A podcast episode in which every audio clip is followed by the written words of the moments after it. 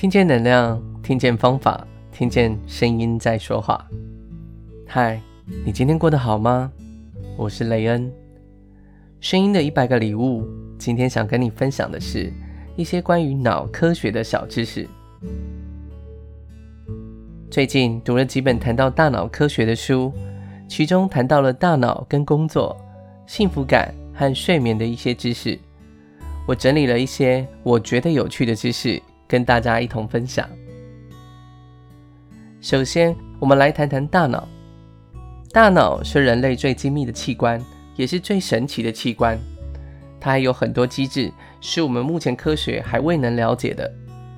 即便如此，我们虽然不像脑科学家对我们的大脑这么了解，但至少我们知道我们的思维和行为，甚至情绪，都是由大脑来控制的。那要怎样更好地利用我们的大脑呢？根据研究表明，我们的大脑也有自己的工作节奏。配合大脑的工作节奏，可以让自己更能事半功倍地完成我们日常生活的工作。我们把一天分成几个阶段，分别说明大脑的工作节奏。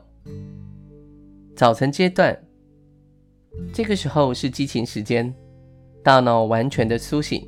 需要得到他人的关爱。上午阶段，这个时候是创造力时间，此时人体的压力激素水平适中，大脑的注意力较高，可以做一些应用分析能力和高度集中注意力的事。下午的第一阶段，这个时候大脑已经做好了承受重任的准备，但最好避免太多的任务，一次只做一件事。下午的第二阶段，这个时候我们会变得比较随和，善于沟通。晚上的第一阶段，此时褪黑激素的分泌量最少，我们不会感到很累。晚上的第二阶段，此时褪黑激素的分泌迅速，保持大脑清醒的血清素不断减少。夜晚阶段，这个时候大脑需要通过休息。整理在白天所接收到的讯息，知道了我们大脑的工作节奏，我们就可以在适宜的时间段安排一些活动，像是在早晨的时候告诉你的伴侣说你爱他，或是给家人一个拥抱，准备一顿爱心早餐。在上午的时候，我们可以写企划书，设计新的方案或思考难题。在下午的时候，可以在第一阶段先处理电子邮件，和客户交流，和同事一同解决难题；而在第二阶段的时候，可以安排开会，洽谈合作事宜。到了晚上，我们可以安排遛狗、购物，或者是吃顿美味的晚餐。晚一点的时候，可以看电影、听听音乐。到了要就寝的时候，可以想一下明日的行程，或是伴着一本好书入眠。以上介绍了大脑原厂设定的工作节奏，给各位朋友做一个参考。毕竟在日常生活中，事事岂能尽如人意？有些任务和事情不是我们能够决定的，但在我们能够安排的日常事项中，可以参考一下喽。接下来要来跟大家分享大脑和幸福的关系。在丹尼尔·亚蒙这位美国大脑健康之父所写的《幸福脑》一书中指出。大脑中有两个区域和我们的幸福关系最密切。第一个区域叫做深层边缘系统，这个区域虽然只有像核桃仁一样那么小，但却是责任重大。我们的大脑在解决问题的时候，主要是应用大脑的皮层，像是计划能力、组织能力、逻辑推理能力等等。但想要让这些能力发挥最大的功效，我们还需要有一种期待事情发生的强烈意愿，而这就是由深层边缘系统所产生的。它就像是一个情绪滤镜，决定了我们看待事物的情绪基调。我们可以想象，它是一个有色眼镜。如果这个眼镜色彩是积极的，你看什么就都是积极的；相反的，如果它是消极的，就看什么都是消极。举个例子来说。结婚，这是一件好事情吧？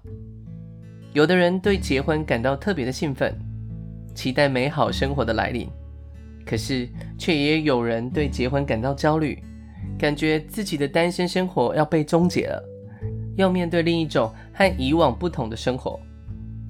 这就是因为他们的生成边缘系统给他们的大脑蒙上了不同的情绪基调。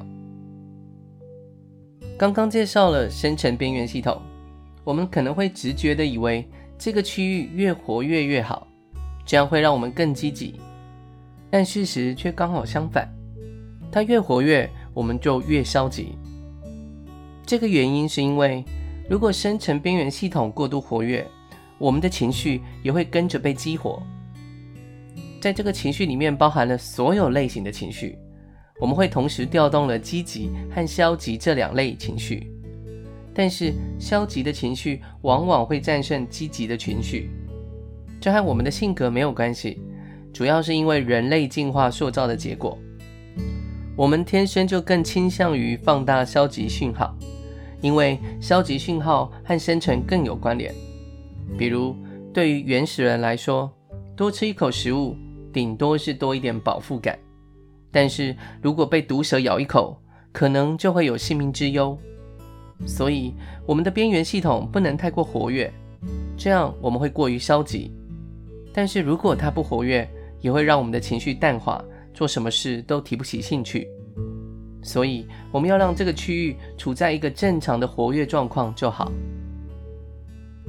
第二个和幸福有关的区域是我们的前额叶，也就是额头后的大脑。它可以说是我们大脑的 CEO，负责做出判断，同时也是大脑的刹车系统，负责控制冲动。如果这个区域发生了异常，可能就会无法明确地感知到外部的刺激信号。但是前额叶本身对刺激还是有一定的需求，因此这方面有缺陷的人就会主动去外界寻求刺激。轻度的症状。会说话挑衅别人来激发别人的情绪，然后利用这些情绪回头来刺激自己，满足前额叶的需求。严重症状者就会没事找事，甚至找人打架。换句话说，很多人的挑衅行为并不是他们有意为之，而是由于前额叶不健康的人需要借由挑衅行为来满足前额叶的生理需求。那，我们要怎样保持前额叶的健康呢？我们可以主动寻找一些刺激，让它保持活跃，比如做一些高强度的体育活动，或者是安全但刺激的游戏。另外，也可以做一些有难度、有挑战的工作，这样既可以锻炼自己的能力，也能够让前额叶保持在一个健康的活动水准。除了这两个区域外，像是底神经节系统。也和幸福感有关，它负责统合我们的感觉、思考和动作，控制身体的松弛度。底神经节过度活跃的人，常常会因为预期负面状况而造成焦虑，无法放松。介绍了深层边缘系统和前额叶跟幸福感的关系之后，我们可以再了解一下大脑的两套机制。第一套机制叫渴望机制，也叫多巴胺机制。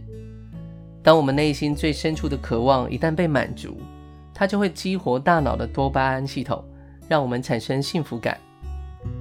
第二套机制叫想要机制，也叫鸦片机制。鸦片机制是怎么运作的呢？简单来说，就是当你想要某一件东西并且实现时，大脑会释放内啡肽，而内啡肽会给你带来一种短暂的愉悦感。在这里要和大家强调的是，想要和渴望这两者有很大的区别。渴望指的是我们内心深处真正需要的东西，比如我们都渴望被爱、渴望成功、渴望健康等等。它启用的是大脑的多巴胺系统。一旦我们达成这些目标，我们就会获得一种长久的满足感。但是想要。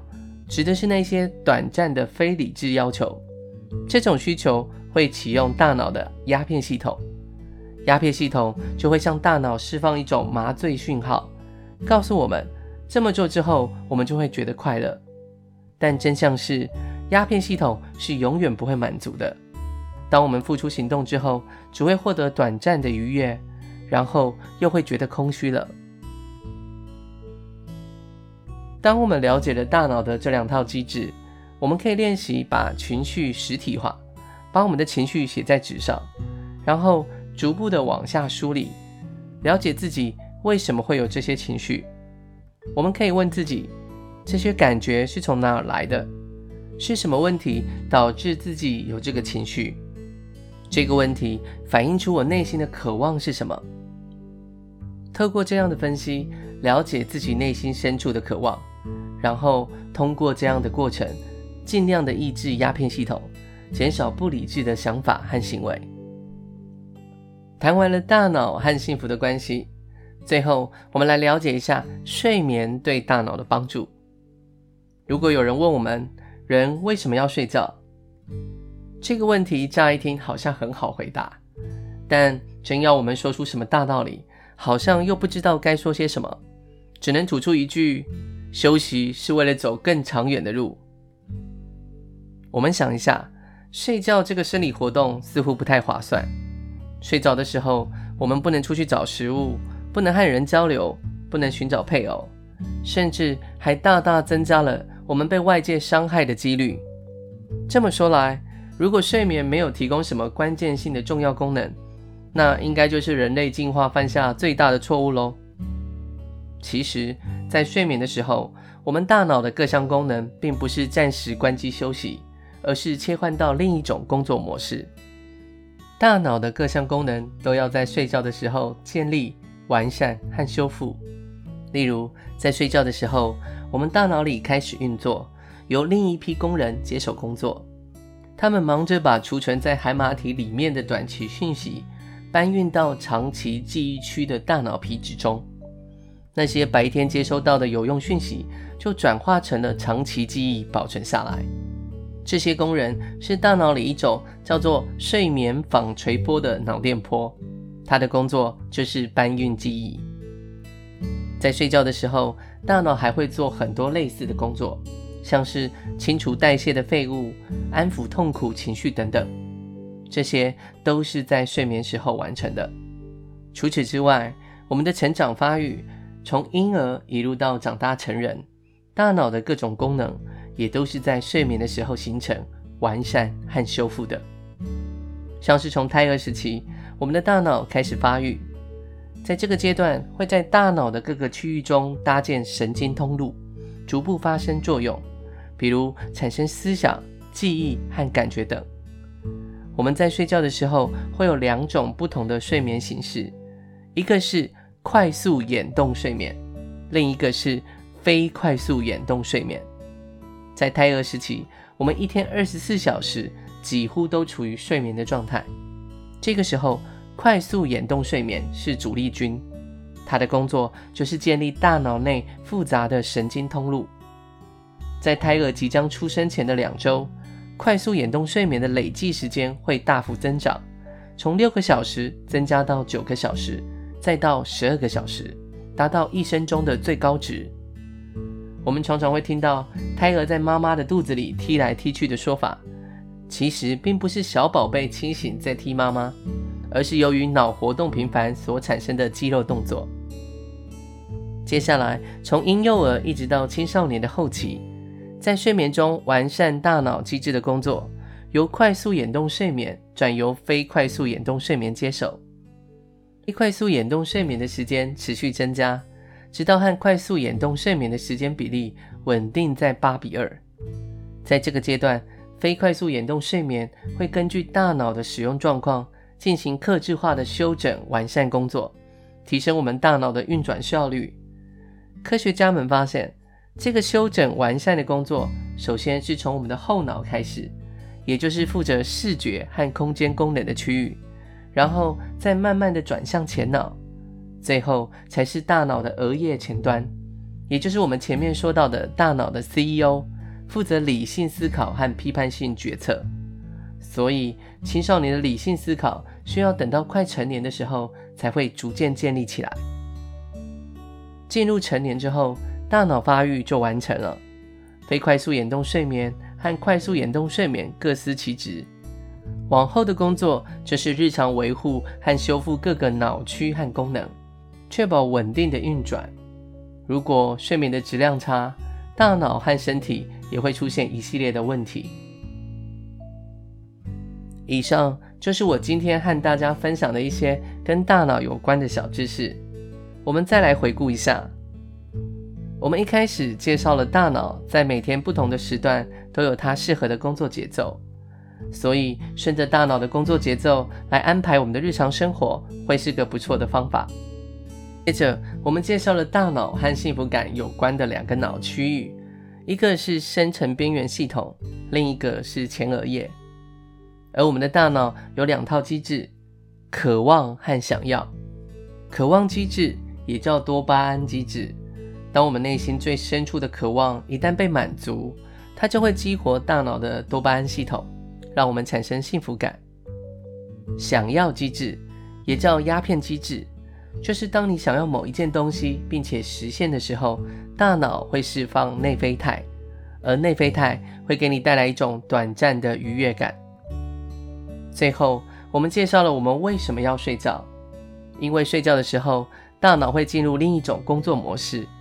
让我们在成长阶段建构并完整了整个大脑的功能机制，并在成年后透过睡眠不断的维护和修复大脑的各项功能。在这里，我们介绍了快速眼动睡眠和非快速眼动睡眠的主要功能。听见能量，听见方法，听见声音在说话。我是雷恩，与你一同分享。一些关于脑科学的小知识。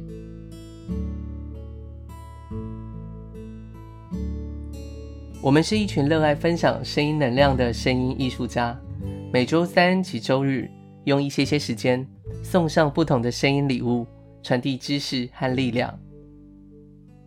如果你喜欢我们分享的内容，欢迎你订阅我们的 Podcast，给我们五星评分及赞助我们。也邀请您留言分享你的收获与感动，这将是给我们持续制造礼物的动力。谢谢你的聆听，我们下次空中再见。